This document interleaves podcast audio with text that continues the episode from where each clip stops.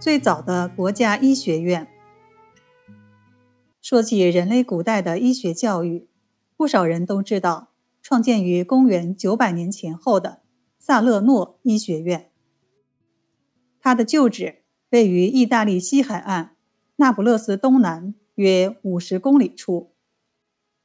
当年那里培养了众多的名医，而享誉全球。但是，在一千多年前的我国古代盛唐时期，也曾经出现过一所颇具规模的由中央政府开办的医学院校。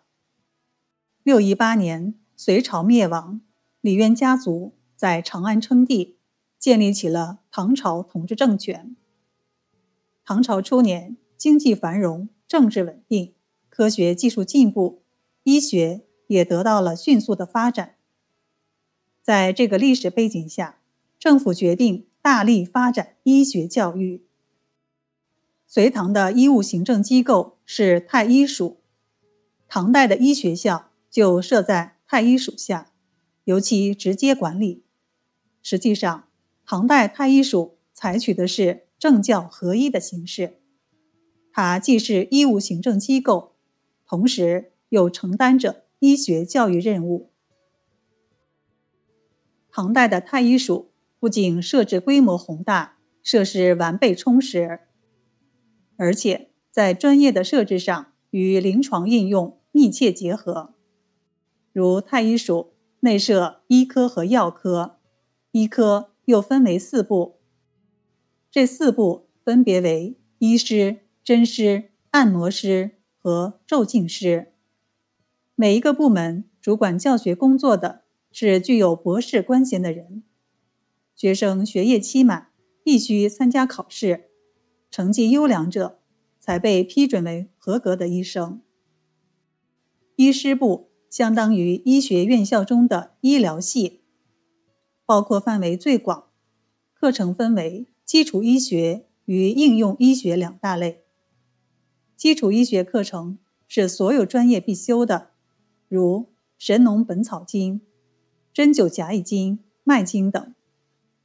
临床应用部分划为五个专业，分别为体疗（相当于内科）、疮肿（相当于外科）、少小（相当于儿科）、耳目口齿（相当于五官科）和脚法，包括外治疗法及拔火罐治病，类似于今天的理疗专业。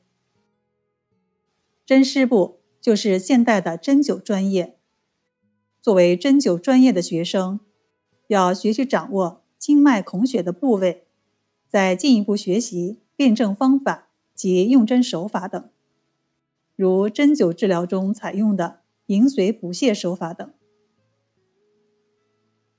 第三种专业设置是按摩师部，从事这一专业的学生必须学会并掌握。消息导引之法，也就是应用按摩推拿的技术来治疗疾病。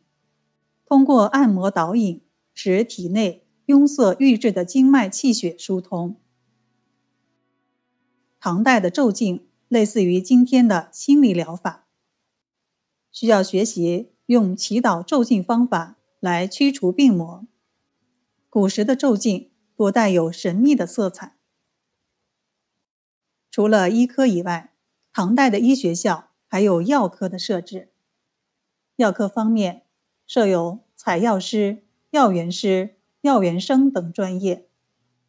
在理论讲授的同时，为方便学生识别药材，医学校还设有相当规模的药园，类似于今天的药用植物园。由此可见，唐代兴办的医学校。就其规模和内容而言，完全可以和欧洲最早的医科学校——意大利萨勒诺医学院相媲美，而且在创立的时间上也较其早了二百多年。